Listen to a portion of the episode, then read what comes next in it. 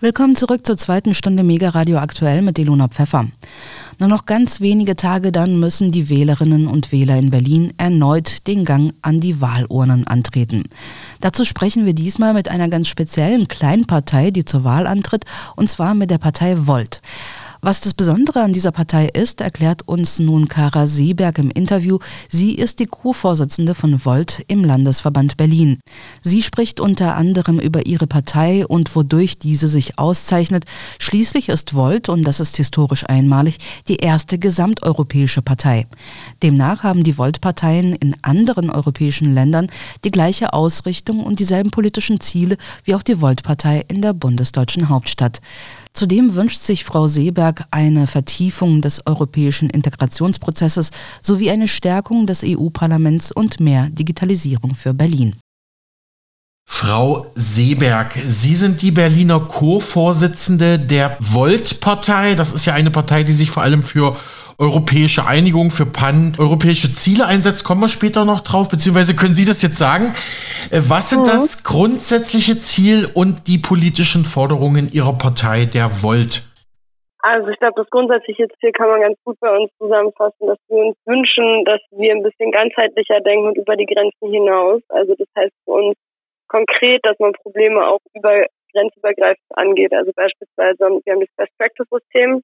Das heißt, dass wir Lösungen aus anderen europäischen Ländern gerne nach Berlin bringen, um zu zeigen, dass es vielleicht schon woanders gelöst wurde und das sinnvoll auch für uns umzusetzen. Das ist ein konkretes Beispiel, wenn wir sagen würden, wir möchten gerne Radwege ausbauen in Berlin, könnte man ja anstatt zu sagen, wir müssten uns das jetzt alles nochmal neu überlegen und äh, das Rad neu erfinden, könnte man ja auch mal sagen, wir gehen nochmal in Kopenhagen oder wir gehen mal nach Amsterdam und fragen, wie habt ihr das denn gemacht?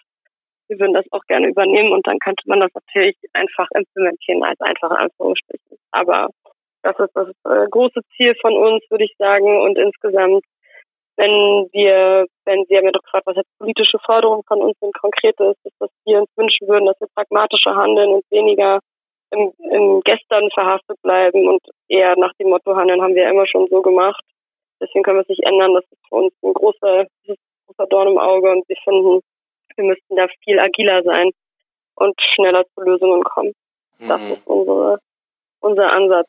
Ich könnte jetzt nochmal ganz konkrete Forderungen einzelne gehen, aber ich, das ist jetzt die große übergeordnete mhm. Richtung. Ja. Frau Sieberg, da, daran anschließend, also Sie können ruhig ein bisschen ausholen. Sie können ruhig noch ein, zwei politische Forderungen konkreter benennen, damit unsere Hörerinnen und Hörer auch eine Vorstellung haben. Ja klar, also jetzt beispielsweise, ich meine, es geht jetzt ja auch um die Berlin-Wahl vor allem. In diesem Fall heißt es für uns, dass wir in Berlin ganz konkret eine Senatsverwaltung für Digitalisierung fordern. Wir möchten gerne, dass Digitalisierungsprozesse nicht, so wie es jetzt ist, gerade angesiedelt werden in jedem Ministerium oder in jedem, in jedem Senat, weil wir sehen, das funktioniert einfach nicht gut, sondern wir möchten gerne, dass es eine übergeordnete Senatsverwaltung gibt, die sich darum kümmert, dass Prozesse digitalisiert werden und dass Prozesse wirklich Teil der Digitalisierung werden. Und wir denken, dass da gerade die Berliner Verwaltung einfach extrem Nachholbedarf hat. Ich meine, ganz Deutschland, gar keine Frage. Aber vor allem auch in Berlin denken wir, dass viele Probleme dort anfangen und auch dort aufhören. Dann außerdem natürlich sozialer Wohnungsbau oder überhaupt ein erschwinglicher Wohnungsraum. Ich denke, das ist ein ganz großes Problem bei uns in, in Berlin. Da würden wir uns zum Beispiel auch wünschen, eine Randbebauung des Tempelhofer Felds mit sozialem Wohnungsbau, damit man sagen kann, wir nutzen den Platz sinnvoll. Wir möchten nicht, dass da irgendwas gebaut wird, sondern dann sozialer Wohnungsbau. Und wir fordern auch da nochmal, dass es die, wir haben ein großes Problem mit ausländischen InvestorInnen in Berlin, die Wohnungshäuser oder ganze Einheiten kaufen und dann bleiben die leer. Und da fordern wir noch eine viel gibt ja schon dieses Transparenzregister, aber dass das wirklich genutzt werden muss und dann auch ein härteres Durchgreifen, wenn das nicht genutzt wird und damit offengelegt wird, welche Wohnungen und Wohnungseinheiten dann frei liegen quasi und eigentlich als Wohnraum genutzt werden könnten von BerlinerInnen. Mhm. Genau, ansonsten ja. auf europäischer Ebene fordern wir die, die Abschaffung des Einstimmigkeitsprinzips im Rat, weil wir denken, dass es eine große Bremse der Integration und des Fortschritts ist. Wir möchten gerne, dass dort möglich wird, dass man Mehrheitsentscheidungen trifft in jedem anderen Parlament, das auch möglich ist. Und wir würden uns wünschen, dass das Europäische Parlament Initiativrecht bekommt. Das ist das einzige direkt legitimierte Organ, also durch die Bürger ein direkt legitimierte Organ der Europäischen Union. Das kann nicht sein, dass das kein Initiativrecht hat. Das ist auch weltweit, wenn ich mich gerade nicht täusche, das einzige Parlament, was nicht die Möglichkeit hat, selbst Gesetze einzubringen. Ich weiß, manche kommen jetzt und sagen, ja, aber de facto, ja, de facto ist das schon mal so, dass es da ein bisschen Rumgeklingel gibt zwischen Rat und Parlament, aber das ist trotzdem nicht so. Sie können legal nicht einfach Gesetzesinitiativen einbringen. Mhm. Ja gut, das ist schon mal angesprochen haben, Frau Seeberg. Wir kommen ja später noch zum Thema Bauen und Wohnen in Berlin. Ist ja ein ganz brandheißes Thema, aber bleiben wir noch mal beim europäischen Integrationsprozess. Also Sie wünschen sich da schon eine Vertiefung und vor mhm. allem diese Debatten um Initiativrecht beim EU-Parlament. Ich kenne das noch aus meinem Studium. Ich habe Politikwissenschaften mhm. studiert. Ah, ja. Ähm, mhm. ja, ich habe das jetzt vor über zehn Jahren abgeschlossen und die Debatte ist immer noch äh, am Kochen ja, sozusagen und ja, auch diese Einstimmigkeit im, im Rat selber. Mhm. Mhm. Ähm, Im Prinzip ähm, gibt es ja Ihre Partei europaweit in, in mehreren Ländern, ne, wenn ich das richtig mhm. verstanden habe. In jedem europäischen Land. In jedem. Ja. Und die fordern das ja, die fordern ja eigentlich alle das Gleiche. Ne? Also was sie jetzt äh, fordern, das fordern ja auch ihre Kollegen in Schweden, in Italien, in Frankreich. Genau. Ne? Mhm. Ja, ich kann ja mal erklären, also wir haben ja ein Grundsatzprogramm, ein europäisches, nach dem wir uns ausrichten. Also das bedeutet, es gibt ein Grundsatzprogramm für Volt Europa und jegliches Programm, was nochmal beschlossen wird oder geschrieben wird innerhalb der einzelnen, wir nennen das mal Volt Chapter, das heißt Volt Deutschland ist ein Chapter, muss sich an unserem Mapping of Policies, so heißt es auf europäischer Ebene, orientieren. Also das Wahlprogramm, was es auf Deutschland-Ebene gibt und auch auf Berliner Ebene, muss sich an dem MOP, also Mapping of Policies, orientieren, darf das aber auch nicht unterschreiten und nicht überschreiten. Das heißt, wir haben alle ja einen sehr limitierten Spielraum, was ja auch gut ist, weil sonst könnten wir uns auch nicht vergleichbar machen als europäische Partei. Ja, sehr interessant. Gut, dass Sie nochmal die Struktur angesprochen haben. Mhm. Frau Seeberg, daran anschließend, warum ist Ihnen ein paneuropäischer Ansatz wichtig? Also ein ja, gesamteuropäischer Ansatz, im Prinzip auch Völkerverständigung kann man ja auch darunter mhm. fassen. Mhm. Also mir persönlich, weil ich glaube, dass das der einzige Weg ist, äh, mit dem wir zukünftig zusammenarbeiten können und wollt. Ja, das deckt sich jetzt natürlich ziemlich sehr mit dem, was ich denke, weil wir immer vernetzter sind in unserer heutigen Welt, immer interkonnektiver, immer globaler und immer mehr zusammenarbeiten müssen. Das ist meiner Meinung nach fast albern und auch fatal, das zu ignorieren und zu behaupten, es wäre nicht so. Also ich glaube nicht, dass irgendjemand guten Wissens sagen kann, naja, Deutschland kann das schon alleine das wird so nicht funktionieren. Wir sind so angewiesen aufeinander, von also intereuropäisch und auch international aufeinander, dass es die Europäische Union einfach meiner Meinung nach braucht. Und ich glaube, Themen wie die Klimakrise, soziale Spaltung, Populismus, all diese Themen, das ist ja kein Phänomen, was in einem Land verbleibt. Das war das, was ich ne, am Anfang angesprochen hatte mit Problemen, die über Grenzen hinausgehen. Das ist genau das, was ich damit meine. Die Probleme sind nicht mehr nur in einem Land, sondern die sind überall. Und gerade in Europa müssen wir in der Lage sein, Antworten darauf zu finden, aber die werden wir nie alleine finden. Wir können nicht allein die Klimakrise tackeln, das funktioniert nicht. Das müssen wir gemeinsam angehen. Und ich denke, da mhm. ist auch die Europäische Union einfach gefragt und deshalb bin ich der festen Überzeugung, dass es auch nur einen Weg nach vorne gibt und wollte auch und das ist eben mehr Integration, weil das, was wir gerade machen oder gerade haben, ist so ein bisschen nichts halbes und nichts Ganzes. Ne? Wir haben nicht so wirklich genug Integration, damit wir ein richtiger, also nicht richtig handlungsfähig sind im internationalen Gefüge als Europäische Union, sind aber irgendwie noch gut genug, dass wir uns gegenseitig organisieren können. Mehr mal, ne, mal mehr, mehr, mehr schlecht als recht, aber insgesamt ist das nicht das, wo wir hinwollen. Also das kann nicht, das kann nicht der Status quo bleiben. Hm, verstehe. Äh, vielleicht nochmal zum Begriff Volt selber. Wenn uns jetzt mhm. Elektriker zum Beispiel zuhören, die, die denken ja bei Volt an was anderes. Wie, wie ist denn der Name entstanden? Mhm. Also V-O-L-T. Ja. Ja, tatsächlich ging es darum, es muss ein, ein Wort sein, was in jeder europäischen Sprache gut aussprechbar ist. Da haben wir natürlich nochmal andere Herausforderungen als, als nationale Parteien. Und ein Wort, was auch nicht irgendwie schon irgendwas heißt auf irgendeiner anderen Sprache und was mit etwas Positivem konnotiert werden kann. Und bei uns ist jetzt hier Wort ist ja die Einheit für Spannung und das heißt, wir möchten neue Spannung in die Politik bringen und neue Energie, die wir da quasi einbringen möchten. Und das ist tatsächlich der Hintergrund für den Namen. Ihre Partei ist ja auch nicht neu, sondern schon einige Jahre auf. Und es gibt schon ein paar Jahre, richtig. Also genau. ich meine, in Deutschland gibt es uns seit 2019 als Landes, als Partei ausgegründet, aber bei uns gibt es jetzt 2017. Anfangs war es eine Bewegung und dann hat sich das so ein bisschen, wir sagen mal, verselbstständigt. Aber ja, als einer politischen Partei dann. Mhm. Ich glaube, ich bin persönlich das erste Mal auf Ihre Partei gestoßen bei der Europa bei der Europawahl mhm. 2019 ja, war das, ne? Genau, ja, das war dann anderthalb Jahre nach Gründung, ja. Mhm. mhm. Und da habe ich mich mal ein bisschen informiert und Äh, was man ja sagen muss, wenn man auch aktuelle Umfragen sieht, vor allem in europäischen Großstädten, sind sie ja bei der Jugend relativ beliebt. Da haben sie ja wirklich ein großes mhm. Wählerpotenzial. Die Frage mhm. ist, ist halt nur, ähm, jetzt sage ich mal, im ländlichen Bereich, mhm. beziehungsweise was ist mit den älteren Menschen. Aber ähm. Berlin ist eine junge Stadt. Berlin hat viele äh, junge Wähler. Was mhm. erwarten Sie denn jetzt für die Berliner Wahlwiederholung in wenigen Tagen am 12. Februar 2023? Das ist eine gute Frage. Das ist immer so der heilige Gral und ein Million-Dollar-Question. Ne? Also es ja. ist für uns sehr schwierig einzuschätzen. Man natürlich bewegt sich, ich glaube, es geht nicht nur uns, sondern auch anderen Parteien, man bewegt sich immer in der eigenen Bubble, ob man will oder nicht. Und ich glaube, was wir denken, also ich bin der Überzeugung, dass wir auf jeden Fall ein besseres Ergebnis hinlegen werden als das letzte Mal. Und ich glaube, das liegt einzig und allein daran, dass die BerlinerInnen auf gut Deutsch gesagt und berlinerisch die Schnauze voll haben und keine Lust mehr haben, sich mit dem, mit dem Debakel, die die Regierung hier angerichtet hat und äh, Rot-Rot-Grün auseinanderzusetzen. Ich glaube, die haben jetzt die Faxen dicke. Ich glaube, diese 38 Millionen teure Idealwiederholung war jetzt wirklich das Tröpfchen, was das fast zum Überlaufen gebracht hat. Und jetzt trauen die sich auch noch viel eher was Neues zu werden. Ich glaube, es ist fast eine fatalistische Stimmung bei einigen, die dann so sagen, naja, ist jetzt auch egal, jetzt kann ich auch irgendwas wählen. Was natürlich jetzt nicht unbedingt das, was wir uns wünschen, aber ich glaube, realistisch dadurch landen schon einige Stimmen auch bei uns oder halt auch wirklich viele Leute, wir kriegen viele Mails und Anfragen von Menschen, die sagen, hey, ich fand euch wirklich überzeugend und ich fand cool, dass euer Plakat beispielsweise ganz anders war als das der anderen und ohne Gesichter und das hat mich äh, sehr angesprochen, deshalb möchte ich euch gerne sehen und möchte gerne versuchen. Also ich glaube, die Menschen sind mutiger dieses Mal und ich hoffe deshalb, es wird besser. Wir freuen uns aber schon, wenn wir auf AGH-Ebene bei einem Prozent wieder rauskommen. Also das, mhm. das wäre für uns sehr gut, weil dann können wir unsere Parteifinanzierung halten. Das ist unser Ziel. Genau, ich erkläre mal kurz. AGH meint natürlich das Berliner Abgeordnetenhaus, Abgeordnetenhaus ja. Mhm. der Landtag von Berlin. Und wenn sie die 1%-Hürde knacken, sieht es besser mhm. aus mit der Finanzierung, habe ich die letzten Tage gelernt, mit der Parteifinanzierung. Dann gibt es überhaupt eine. Ja, wir hätten gar keine ohne 1%.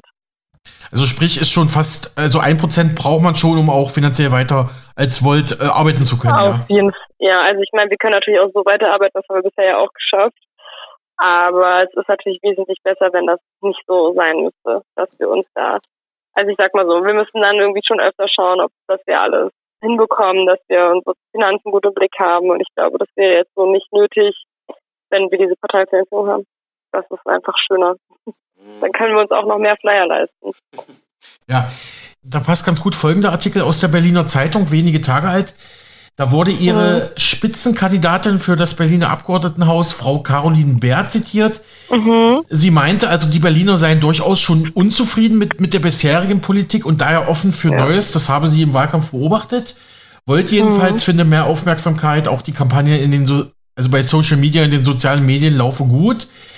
Und dann habe ich hier hm. noch den Thomas Cunningham vom Volt Landesverband Berlin Mitte. Mhm. Der berichtete von Wahlkampfgesprächen, dass viele Berliner frustriert seien aufgrund verkrusteter Strukturen, immer dieselben Gesichter, immer dieselben ungelösten Probleme. Ich glaube, das geht dann an den Senat. Mhm. Junge Leute ärgere, dass vor allem auch die Verkehrswende nicht vorankomme. Ja, können Sie gerne noch kommentieren ja. für unseren Sender? Ja, da, das würde ich unterschreiben. Das ist, denke ich mal, auf jeden Fall. Also ich denke, dass, dass die Menschen die BerlinerInnen, wie du es ja selbst gesagt, wir haben natürlich in Berlin noch ein bisschen eine Sonderrolle als jetzt im ländlichen Raum beispielsweise oder anderen kleineren Städten. Das ist natürlich eine junge Stadt, das ist eine Stadt, die vielleicht noch näher an Europa dran ist als andere. Und ich glaube, genau da ist dann auch der Punkt, dass die Leute einfach sagen, es reicht jetzt. Also wir haben jetzt wirklich alles hier rot-rot-grün, wir haben das jetzt durchgespielt, das funktioniert nicht, wenn wir nochmal die Chance geben, das hat auch nicht funktioniert. Okay. Wir sind enttäuscht, mhm. jetzt ist gut. So. Ich glaube, das ist dann, das ist dann genau der Punkt, dass wir, genau, dass wir da einfach an, andocken, wo andere Parteien aufgehört haben, würde ich mal behaupten. Mhm. Wir haben halt den Vorteil, wir sind natürlich noch neu, wir sind keine BerufspolitikerInnen und das ist auch kein Vorwurf an BerufspolitikerInnen, aber ich glaube, irgendwann tritt eine gewisse Betriebsblindheit ein. Und das ist total verständlich und nachvollziehbar. Ich denke einfach nur, dass manchmal noch eine andere Sichtweise braucht. Und ich glaube, also wir als Leute machen uns jetzt auch nichts vor. Wir sind da jetzt nicht, äh, haben nicht die Allianz zu sagen, wir kommen natürlich in Regierungsverantwortung, aber uns würde es darum gehen, es wäre schön, wenn man eine Opposition hätte, die vielleicht einfach schon mal einen anderen Blickwinkel reinkriegt, ne? Oder zumindest in der Lage ist, mal den anderen auf die Finger zu hauen. Und da sehen wir uns. Und das möchten wir gerne machen. Natürlich möchten wir gerne die Regierungsverantwortung, aber da verstehe ich auch, wenn andere sagen, na beweist euch doch erstmal in der einen Rolle. Mhm. Interessanter Punkt, vor allem auch schöne Formulierung. Die anderen Parteien haben das jetzt durchgespielt, ne, den Berliner Senat. Mhm. Das ist, ähm, das verstehen jetzt vielleicht ältere Hörer nicht. Das bedeutet einfach, also man hat, man hat wirklich alles versucht, aber die Versuche haben gezeigt, man hat nicht wirklich so viel bewegt, wie man sich vorher vorgenommen hat. Übrigens stand in der Berliner Zeitung auch der schöne Satz, die Volt-Wahlkämpfer von Berlin-Moabit sind allesamt jung. Also nochmal auf diese, ähm, mhm. nochmal die Bedeutung der Jugend bei ihrer Partei hervorzuheben. Frau Seeberg, Sie meinten kürzlich im RBB, vor allem die finanzielle Situation sei ein wichtiges Thema im Wahlkampf. Sie hätten auch die Anzahl Ihrer Wahlplakate reduzieren müssen, weil ja bald schon der nächste Europawahlkampf ansteht. Also Ihre Partei hat ja wie viele andere auch nicht damit gerechnet, dass die Wahl von 2021 in Berlin dann wieder gecancelt wird und da muss man nochmal neu wählen. Ähm, wie, gut, Sie haben es gerade erwähnt, mit, mit die 1% ist sehr wichtig, aber ja, wie ist die Finanzlage, wenn ich fragen darf? Können Sie gerne fragen, ist doch alles offen zugänglich. Wir haben uns als Wort auch auferlegt, das ganz transparent zu halten, auch bei Spenden, unabhängig davon, von den Summen, die wir müssen, haben wir uns jetzt auch schon 3000 Euro offengelegt, dass wir das alles transparent mitteilen nach außen, wenn wir das bekommen. Wir haben momentan, also die finanzielle Lage mit der Parteienfinanzierung heißt ja, dass man quasi eine Entschädigung bekommt für die Wahlkampfkosten, die entstanden sind im letzten Wahlkampf. Das heißt, jetzt für uns im konkreten Fall haben wir im Januar 2022, genau, haben wir rückwirkend nochmal 2000, jetzt 200 und ein paar zerquetschte bekommen, die dann die Monate zuvor quasi als, als war die Entschädigung dafür finanzielle. Und dann bekommt man pro Monat, das wird anteilig ausgerechnet, auf die Stimmen, die quasi auf uns während der Wahl entfallen sind. Ich kann Ihnen da jetzt nicht den genauen Rechnungsweg sagen, aber das wird dann eben ausgerechnet. Pro Stimme kriegt man so und so viel zugeschossen und bei uns sind das jetzt an die 900 Euro pro Monat. Und das jetzt nochmal hochgerechnet auf drei Jahre, ja, das sind mehrere Tausend, die uns dann da fehlen würden. Und das ist die finanzielle Lage. Also ich glaube nochmal vielleicht den Wahlkampf in Zahlen. Ich glaube, manche Menschen können es ja gar nicht den Begriff machen, konnte ich auch nicht vorher wir hatten letztes Jahr 100.000 Euro und dieses Jahr 30.000 Euro so rum. Mhm.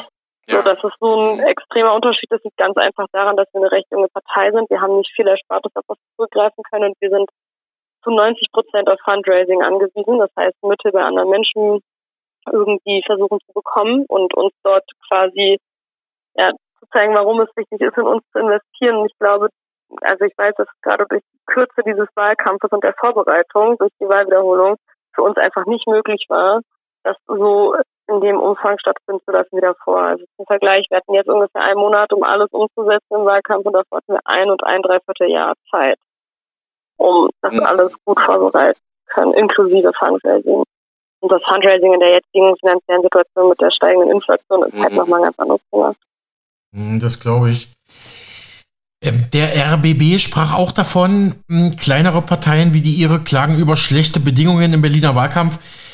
Auch sei die Arbeit von Aktivisten erschwert, weil der kurzfristig angesetzte Wahlneutermin kaum mit Arbeitgebern abgestimmt werden konnte. Ist das tatsächlich so ein großes Problem? Ja. Ja, auf jeden Fall. Ich meine, wir konnten, wir alle arbeiten Vollzeit. Wenn wir jetzt auflegen, werde ich auch noch weiter arbeiten müssen, weil ich das äh, sonst zeitlich alles nicht hinbekomme mit dem Wahlkampf nebenher. Und dasselbe gilt für alle anderen Mitglieder. Es gibt kein Mitglied, was nicht Vollzeit arbeitet. Natürlich gibt es einige bei uns, die sind selbstständig und haben etwas mehr Freiheiten als andere, aber die nehmen sie sich dann auch bewusst.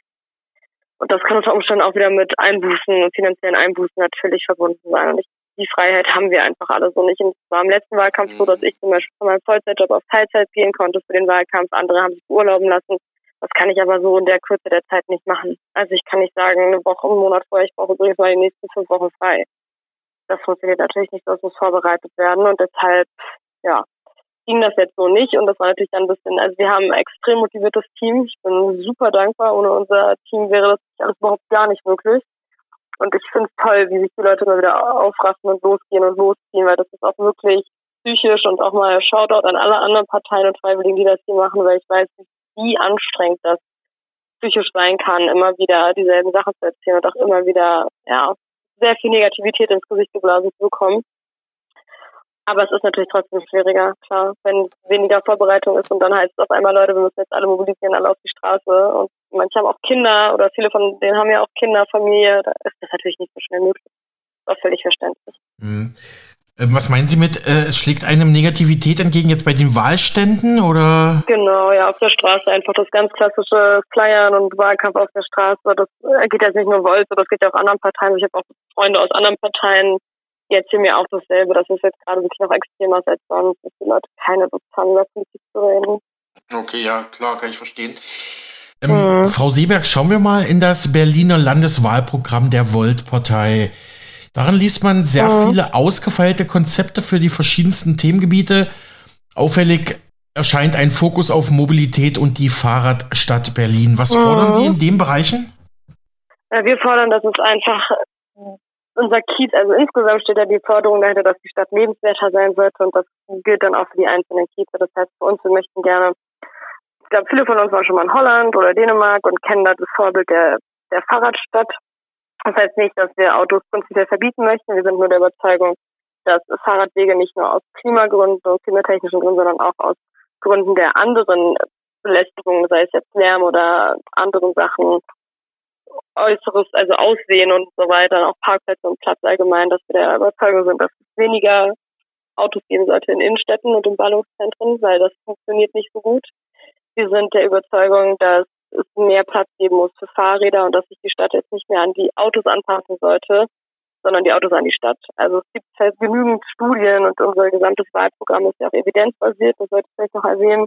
Das heißt, alles ist, also unser Wahlprogramm im Vergleich zu den meisten anderen hat extrem viele Fußnoten, weil wir sehr, sehr viel mit WissenschaftlerInnen zusammengesessen haben, mit VertreterInnen von verschiedenen Gruppen, um darüber zu sprechen, was ist sinnvoll und auch durchführbar als Lösung. Und da haben wir uns beispielsweise auch mit Menschen aus Oslo zu, zusammengesetzt. Da gab es ja das erste Mal, ich glaube letztes Jahr war das oder vorletztes Jahr null Verkehrsquote, wie die das geschafft haben und wie das sein kann, dass das so gut funktioniert, obwohl der ja in Anführungsstrichen, obwohl da ja auch Autos sind.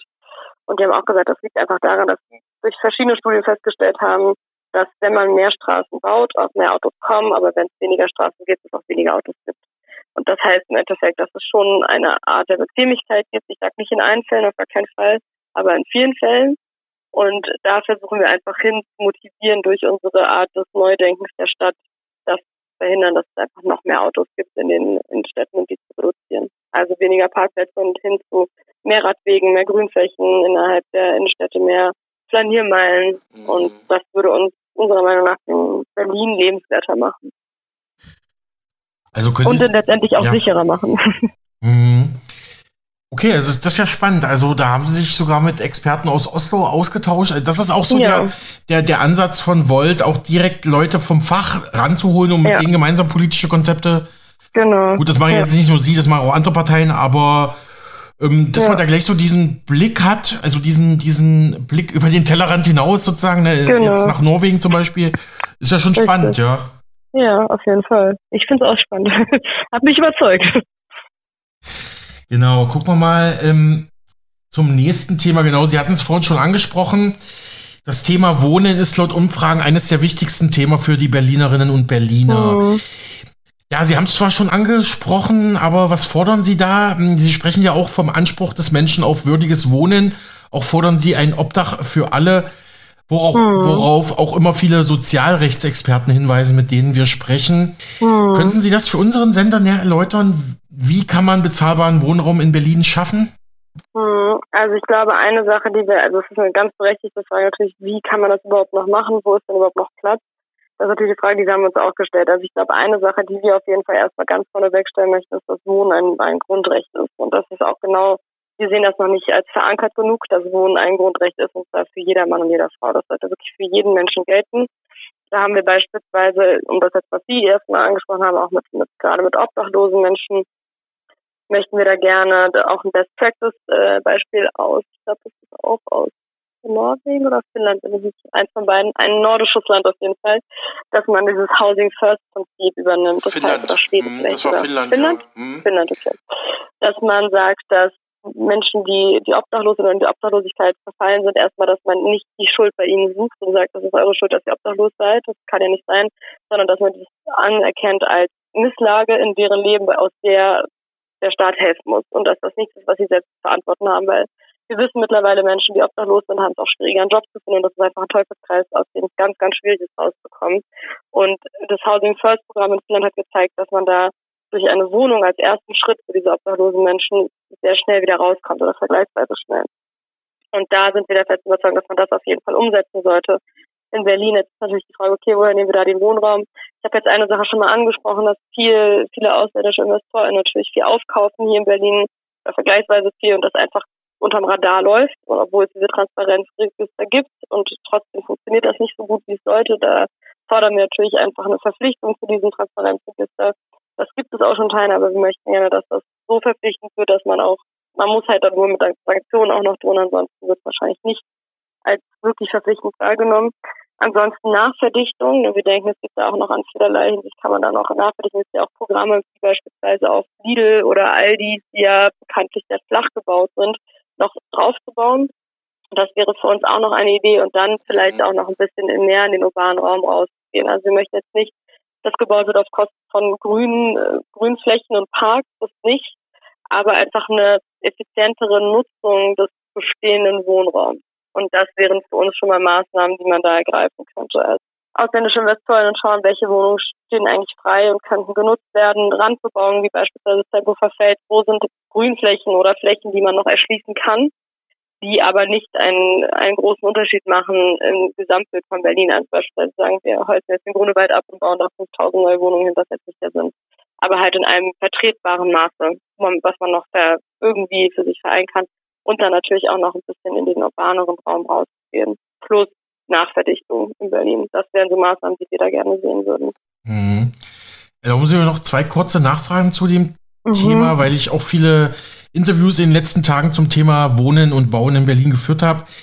Ähm, ich war da vorher auch nicht so ein Spezialist drin, muss ich gestehen. Ähm, ich hatte jetzt vor wenigen Tagen mit einem Berliner Politikwissenschaftler gesprochen, der hatte gemeint, naja, was das Tempelhofer Feld angeht, Sie haben es ja vorhin hm. vorgeschlagen, dass man das eventuell bebauen kann. Da, da gab es wohl laut ihm eine ja, eine Abstimmung, eine Volksabstimmung und da haben sich, da hat sich die Mehrheit der Berliner dagegen entschieden. Also die, haben gefordert hm. und die haben sich ausgesprochen, das Tempelhofer Feld soll frei bleiben. Also Wer, wer jetzt nicht aus Berlin ja. ist, da trifft man sich auch im Sommer, macht Grillabende und äh, etc. pp. Genau, das ja. ist, auch ein, ist auch ein sozialer Treffpunkt. Ja. Ähm, ja, wie, wie, wie blickt denn Volt auf so etwas? Ne? Eine mhm. Mehrheit der Stadtbevölkerung mhm. sagt jetzt Nein zu dieser Lösung, die Sie vorschlagen. Mhm. Also prinzipiell erstmal vielleicht nochmal zur Einordnung für diejenigen, die nicht aus Berlin kommen. Das Tempelfeld ist unfassbar groß. Das heißt, so eine Randbebauung würde gar nicht weiter auffallen. Also es ist erstmal so, dass man, wenn man auf dem Tempelfeld, mhm, ja. genau, Randbebauung, das würde nicht auffallen. Also wirklich so riesig, das würde jetzt dem, dem Leben auf dem Tempelfeld keinen Abbruch tun. Aber natürlich akzeptieren wir die Entscheidung der Berliner und wir sind ja auch ein großer Fan von mehr Bürgerbeteiligung und fordern ja auch Bürgerräte, also Bürgerinnenräte als fester Bestandteil der Politik. Das bedeutet, dass man Bürgerinnenräten zu bestimmten politischen Entscheidungen hinzuzieht und dann auch ihre Meinungen eben mit einfließen lässt in die Politik. Das heißt, dann wir können, also wir als Volt begrüßen natürlich, dass da irgendwie eine Abstimmung stattgefunden hat und deshalb akzeptieren wir das auch. Unabhängig davon, was wir eigentlich gefordert haben, ist das die Entscheidung der Berliner und wenn sie das nicht sehen möchten, dann ist das auch in Ordnung und dann findet man noch andere Lösungen. Da muss man halt noch mehr, noch kreativere Lösungen finden und das geht bestimmt auch. Mhm. Könnte man sich immer wieder mit Expertinnen zusammensetzen, die bestimmt viele gute Ideen haben, wie man das machen kann. Genau. Wichtig wäre halt nur da auch wieder, und da ist ein Schulterschluss auch zur Verwaltung, dass viele Sachen in Berlin extrem lange dauern, sei es jetzt auch, wenn man einfach nur einen Bauantrag stellen möchte. Da kann man schon mal, ich habe letztens der fünf Jahre gewartet, bis er bauen konnte. Und das kann halt nicht sein. Vonovia hat für dieses Jahr alle Neubauprojekte wieder zurückgezogen. Und ich meine, wenn das ist der größte, also der größte Player in, in der Baubranche und wenn der zurückzieht, also dann weiß ich nicht, für wen Bau noch attraktiv sein soll. Und das ist ja, also da muss man ja ansetzen, das kann ja nicht wahr sein, dass wir da in diese Richtung weiter rudern und sehen in Auges ins Unheil fahren. Und das ist eben was, wo wir sagen, gut, dann ist es jetzt nicht das Tempo Feld, das ist das geringste unserer Probleme, dann ist es halt was anderes. Und dann finden wir da auch eine Lösung. Und das gibt's auch. Aber da, again, gibt es viele andere Themen, die mit reinspielen, wie beispielsweise Digitalisierung der Verwaltung.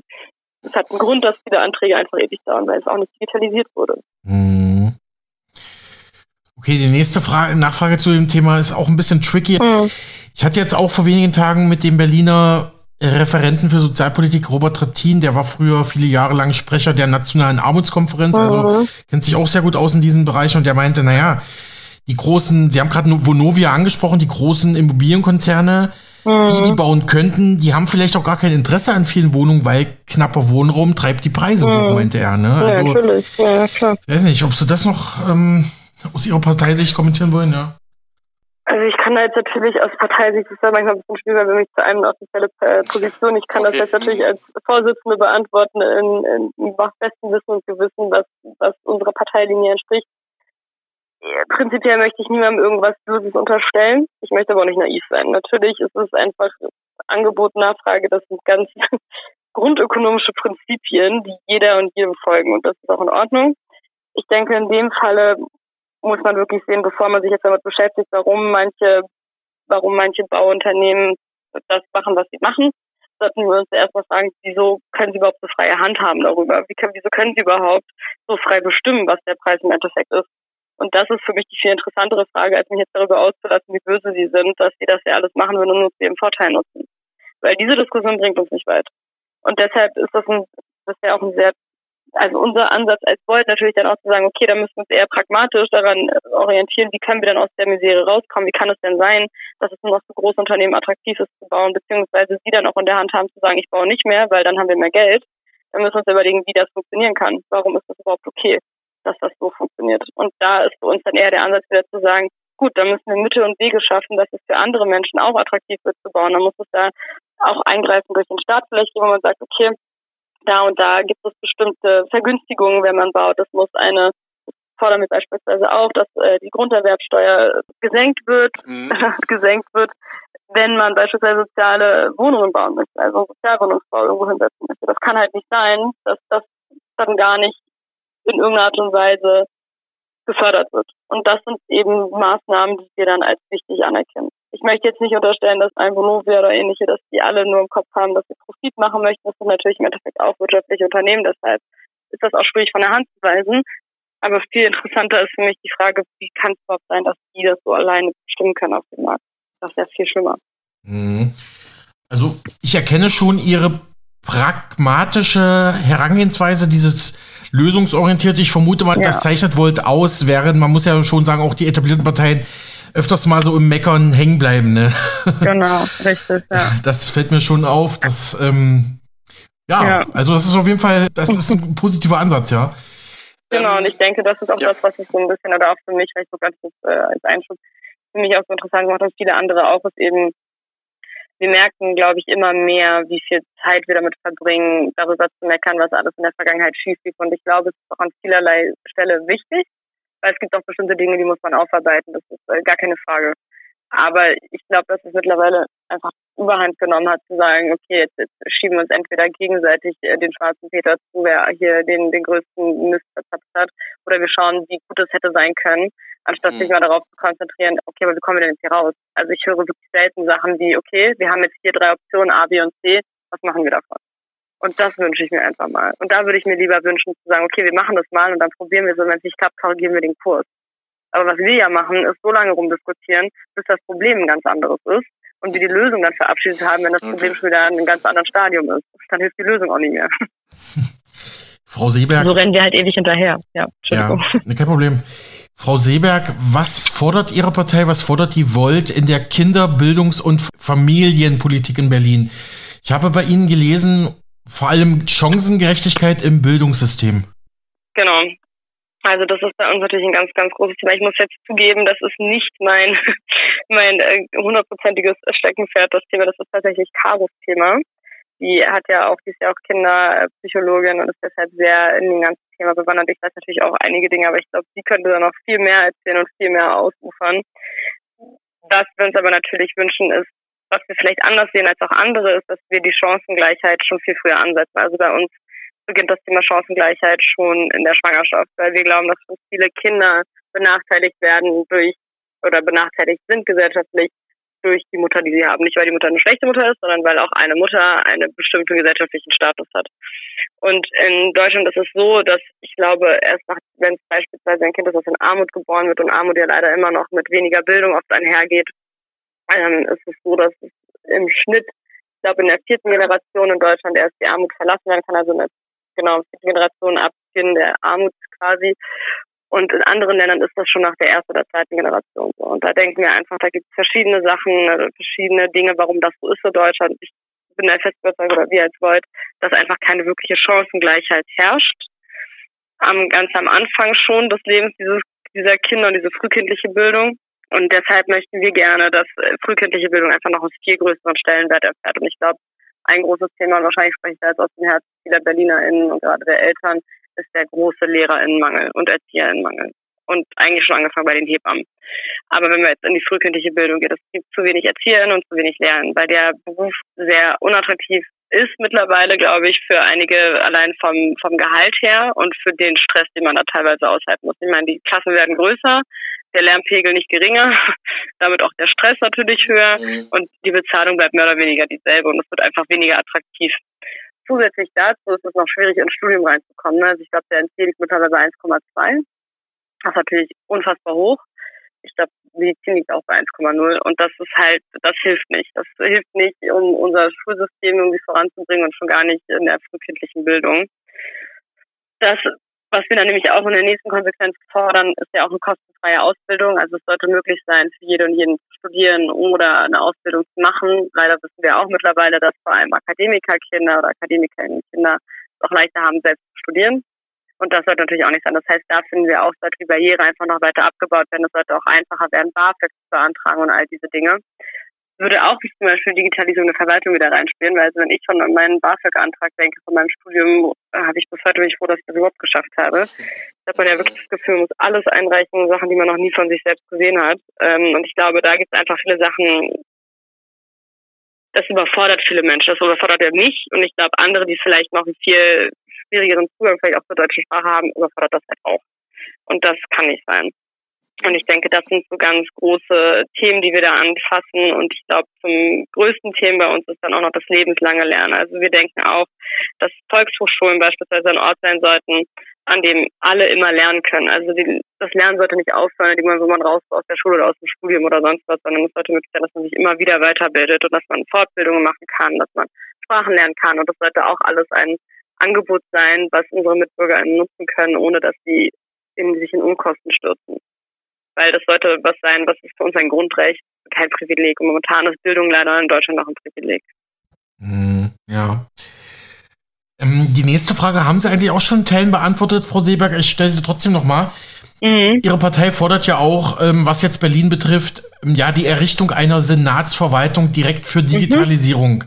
Mhm. Dass man eben die Berliner Verwaltung digitalisiert, dass man dem Bürger- oder Bürgerinnen-Service halt digital vorantreibt, als auch den Netzausbau in Berlin. Ja, genau. Also, mhm. wenn ich da mit dem Zug immer wieder raus Richtung Brandenburg fahre, merke ja. ich, merk ich jedes Mal mit, mit, meinem, mit meinem Handyempfang. Ja, Digitalisierung scheint Ihnen ein sehr großes Anliegen zu sein, ne? Mhm. Ja, Digitalisierung ist eines unserer größten Anliegen. Also ich meine, wir sind ja auch eine der ersten Parteien gewesen, die einen komplett digitalen Parteitag organisiert und durchgeführt haben. Und für uns ist es einfach extrem wichtig, weil wir auch merken, dass das Digitalisierung und dazu auch führen kann, dass eine Chancengleichheit herrscht. Ne? Mehr Menschen bekommen Zugriff auf mehr Dinge und vielleicht auch auf Dinge, auf die sie sonst so keinen Zugriff hätten. Jetzt ein Beispiel des Parteitags. Nicht alle haben die Zeit nach Berlin zu fahren, vor allem in Person oder also in Person Parteitag und haben natürlich so die Möglichkeit trotzdem mit abzustimmen, weil sie sich online einwählen können. Das ist jetzt so vielleicht sonst anders nicht möglich. Und wir sehen eben das als Chancengleichheit natürlich dann mehr Netzausbau, auch gerade in ländlichen Gegenden, die sind da einfach oft noch abgehängt. Das kann aber nicht sein in einem Land auch wie Deutschland. Das wird in keinem Land so sein, aber auch gerade hier ist es einfach nicht in Ordnung, dass sobald ich mich zwei Stunden gen Osten bewege irgendwo, mit dem Zug, dass ich auf einmal keinen Empfang mehr habe. Also das kann nicht wahr sein, dass das so ist. Und ich glaube, wir haben den Glasfaserausbau gut verpennt. Aber es muss einfach jetzt langsamer was passieren. Ich meine, wir sind jetzt zu spät dran. Selbst wenn wir jetzt anfangen, würden wir 10 oder 15 Jahre hinterherhängen mit dem Ausbau. Aber trotzdem muss es ja irgendwo beginnen. Und jetzt einfach für uns der Zeitpunkt, wir sagen, das muss jetzt auch einfach so sein, es ist kein, kein Ob mehr. Und wir denken, dass dadurch auch eine viel aktivere Stadt gebildet werden kann. Also beispielsweise, wenn man auch Bürgerinnenräte hat oder Entscheide oder ähnliches, das einfach online zu machen und da auch Entscheide mittragen zu können. Wir wissen, das sind jetzt fünf Schritte zu viel wahrscheinlich für Deutschland, aber Estland ist ein gutes Beispiel dafür, wie sowas eben auch funktionieren kann oder auch die Schweiz. Und ich denke, das ist eben was, was, was wir uns wünschen würden, damit einhergehend wäre natürlich auch die Attraktivität, die wir dann angewinnen würden, also als Berlin auch für Startups, ne? dass man sagt, okay, mhm. es funktioniert gut, es ist eine digitale Stadt, da sollten wir hin, damit würden wir auch mehr Attraktivität international gewinnen und das wiederum ist natürlich auch gut für die Stadt. So, nicht nur im Ansehen, sondern auch im Geld und dann können wir das wieder reinvestieren in was anderes und so weiter und so fort. Mhm. Genau. Mir fällt da gerade eine persönliche Anekdote ein, die da thematisch mhm. ganz gut passt. Ich war 2018 im Sommer, da hatte ich äh, ganz weit draußen in Brandenburg, also fast schon Grenze zu Polen war das. Also hatte ich einen Pressetermin, bin dann zurück äh, mit dem Zug gefahren und neben mir im Zug saß ein französischer Journalist, also ein, mhm. ein Mann aus Frankreich. Der hat sich dann extrem aufgeregt, dass er kein, ja, dass er, dass er nicht online war mit seinem Handy. Und dann habe ich ihm erstmal erklärt, wie, wie, wie die Struktur in Deutschland ist, dass man im ländlichen Raum, gerade in Ostdeutschland. Naja, dass der, dass der Netzausbau da quasi nie stattgefunden hat. Und er war ganz verblüfft und meinte, ja, aber macht euer Staat da nichts? Der hat mir mhm. das, also wenn ich das aus der Erinnerung richtig zusammenbekomme, er hat gemeint, in Frankreich haben das wohl äh, technische Investoren, also, also IT-Firmen übernommen, die haben das aber mit staatlichem Auftrag ausgebaut. Und, mhm.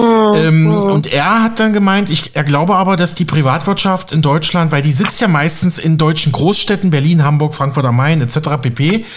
Und dass die kein Interesse dran hätten, da irgendwie dann Gelder reinzustecken, um die, um die Fläche zu, ja, zu vernetzen sozusagen, also online zu, zu bringen. Und hm, fand ich, einen, fand ich einen guten Vergleich. Ich weiß nicht, ob Sie mir da ein bisschen helfen können mit dem. Mit, mit dem Gesagten jetzt? Also ob das jetzt einfach ein Nichtwollen der, des Senats ist, dass man den Ausbau verschlafen hat. Könnte man jetzt so interpretieren, ja. Aber mir ging es hm. vor allem eher grundsätzlich, es war jetzt mehr auf Deutschland bezogen, aber stimmt, wir reden über die Berliner Wahl, aber fiel mir ja, gerade auch. Ich, ja. ich glaube ehrlich gesagt, dass das wahrscheinlich eine Mischung aus verschiedenen Dingen ist. Also ich glaube zum einen, dass es nicht ernst genug genommen wurde, nicht früh genug, was da für ein Potenzial dahinter steckt ne, was, was, wie wichtig Digitalisierung und das Internet in dem Zuge wird. Und ich glaube im Zweiten, dass wir dann einfach zu langsam gehandelt haben. Definitiv. Mhm. Also ich denke, das sind definitiv die zwei Dinge. Ich kann jetzt, also da müsste ich jetzt nicht mehr einsteigen in die, in ja, ja, Recherche, um da jetzt genau sagen können, was da die Ursache ist. Ja. Wahrscheinlich kann man es jetzt dann nicht sagen abschließend. Aber ich schätze mal, es wird schon auch eine Untätigkeit sein und ich glaube, das hat ganz viel damit zu tun, dass es einfach verpennt wurde und nicht richtig wahrgenommen wurde, welche Chance da drin liegen würde. Mhm. Das ist so später. Ja, mir fällt jetzt noch eine zweite äh, Geschichte ein, die, die hat aber mehr Hand und Fuß. Und zwar habe ich vor ungefähr einem halben Jahr einen Vortrag von einem IT-Experten gehört und mhm. der hat gemeint, die Ursache dafür, dass wir in Deutschland so hinterherhinken bei der Digitalisierung, also es ist ja wirklich so im internationalen Vergleich, Sie haben gerade Estland genannt, da sind wir wirklich ein Entwicklungsland, was, was die Vernetzung und Digitalisierung angeht. Der meinte aber, das Problem ist, weil wir in Deutschland, beziehungsweise früher in Preußen, wir hatten die weltbeste Verwaltung gehabt. Wir waren, wir waren der, der Weltführer, also der Weltmarktführer für Verwaltungsdinge sozusagen.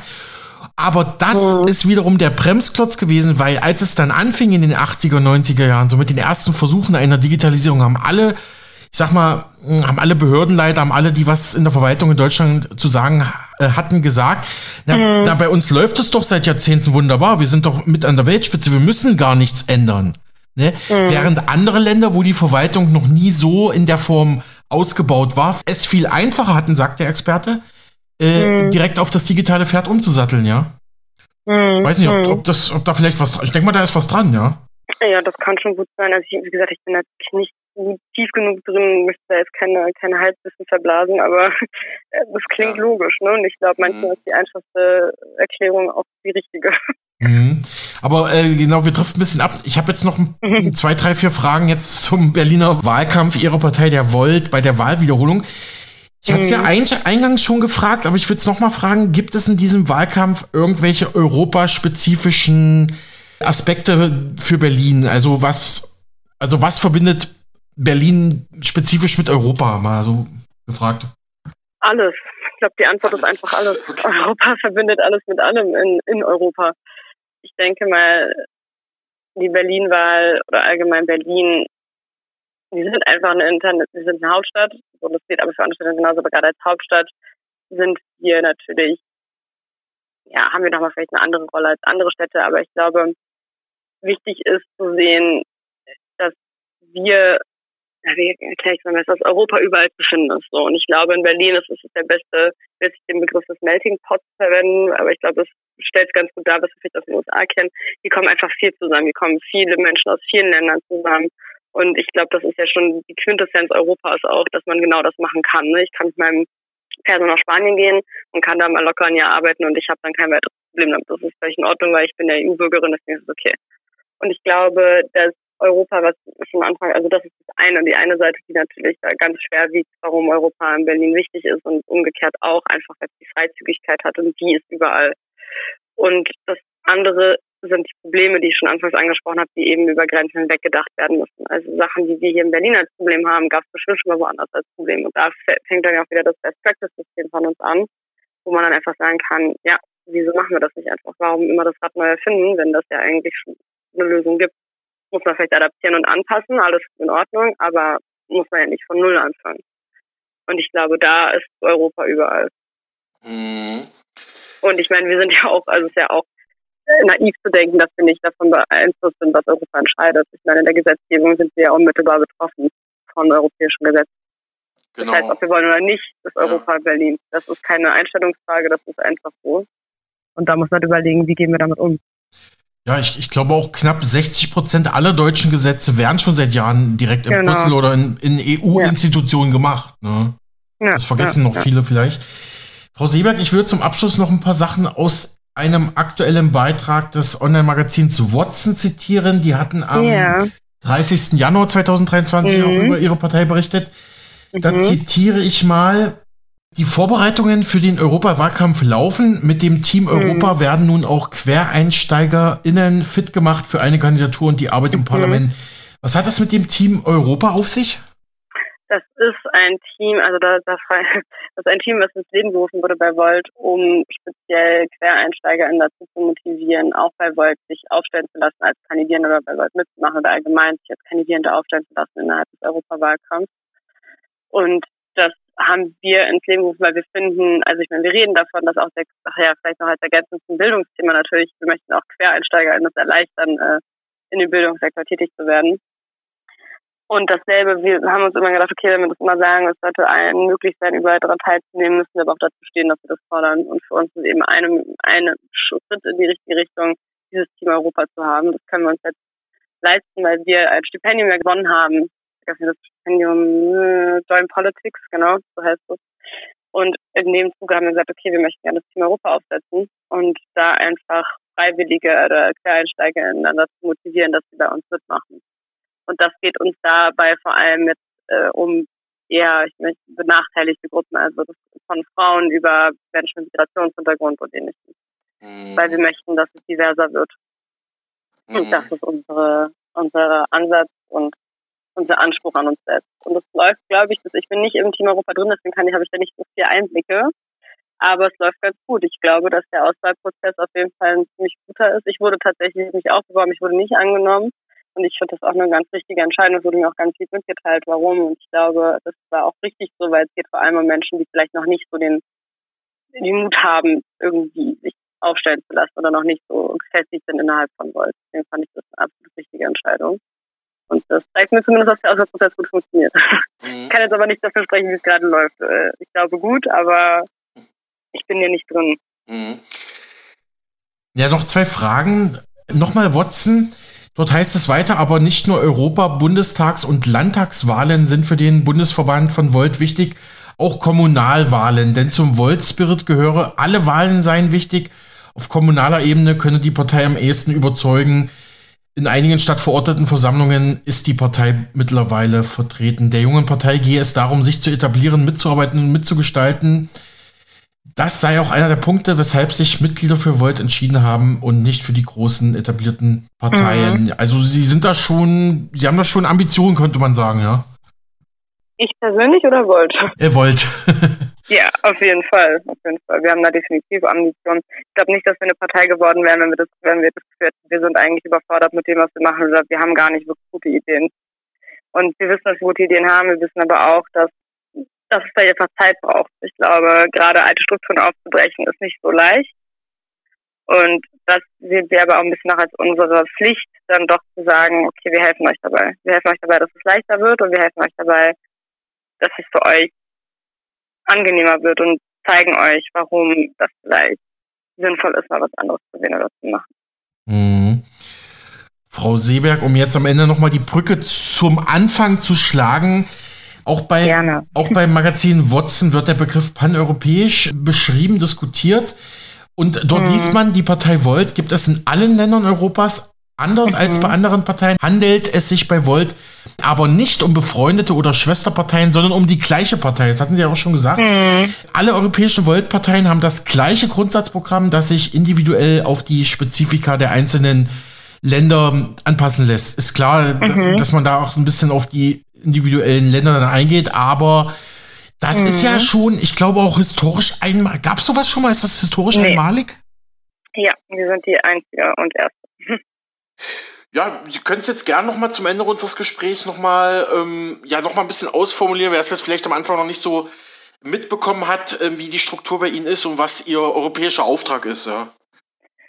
Also ich glaube, ganz wichtig ist zu sagen, dass wir, wir sind die erste und einzige paneuropäische Partei, die sich so organisiert und es geschafft hat, sich so zu organisieren, wie wir es getan haben. Das heißt nicht nur, dass wir ein gemeinsames Grundsatzprogramm haben, sondern noch dazu in der Lage sind, in den einzelnen Ländern doch noch länderspezifische Politik zu machen, die sich dennoch an unseren Grundsatz hält. Und ich glaube, das alleine spricht schon viel dafür, wie, wie gut wir darin sind, uns zu organisieren, wie, wie pragmatisch und zielgerichtet wir arbeiten, weil das über so viele Länder hinweg zu machen, ist schon, glaube ich, eine gute Leistung, die wir da schon in sehr kurzer Zeit sehr, sehr schnell hinbekommen haben. Und unser europäischer Auftrag, wir sehen ihn einfach als Europas unsere Zukunft. Und wir hatten ganz am Anfang mal einen Spruch und ich finde, der ist bis heute sehr wahr. Ich habe auch immer noch auf meinem Laptop, uh, we love EU, so let's fix it. Also wir lieben die EU, also lasst wir uns irgendwie besser machen. Und ich denke, oder lasst wir uns reparieren. Und ich denke, das ist das, wo wir uns sehen. Wir wissen, dass es die EU unser richtiger Weg ist und wir wissen, dass die EU unsere Zukunft ist. Dann sollten wir auch daran arbeiten, dass das so bleibt und dass das auch so sein kann und nicht irgendeine Zukunft, sondern eine lebenswertere Zukunft. Und ich denke, das sehen wir noch nicht als akut genug, dass das so behandelt werden muss. Und da sehe ich Holzauftrag. Und ich glaube, da sehe ich nicht. Ich weiß, da sehe ich die Lücke, in die wir reintreten und auch ein bisschen in den Schmerz, in den wir da reintreten für andere. Weil wir das erkannt haben und wir gerade leider auch im Zuge des Ukraine-Kriegs oder des Angriffskriegs von Russland auf die Ukraine viel Zulauf bekommen haben und nicht, weil, also ich glaube, weil viele erkannt haben, dass dass Europa dann doch gebraucht wird und auch weil wir haben tatsächlich schon vor anderthalb, zwei Jahren gesagt, also vor dem Krieg, also haben wir gesagt, ja, es wird wahrscheinlich erst wieder eine Krise brauchen, eine große europäische, bis erkannt wird, was der Wert Europas ist. Und das ist leider passiert und das ist nicht, was wir gewünscht hätten, schon gar nicht in dem Ausmaß. Aber ähm, da sehe ich unseren Auftrag. Wir brauchen ein starkes Europa, eine handlungsfähige EU und wenn nicht mehr, über mehr Integration, weiß ich nicht wie. Und wenn das nicht die Zukunft ist, dann weiß ich auch nicht. Da habe ich wirklich keine Antwort. Soweit die Co-Vorsitzende im Landesverband Berlin der paneuropäischen Partei Volt, Kara Seeberg. Mit ihr sprach mein Kollege Alexander Boos. Ein Blick auf die Uhr verrät, unsere Sendezeit ist abgelaufen. Ich wünsche Ihnen einen schönen Mittwoch und freue mich, wenn Sie morgen wieder einschalten. Tschüss.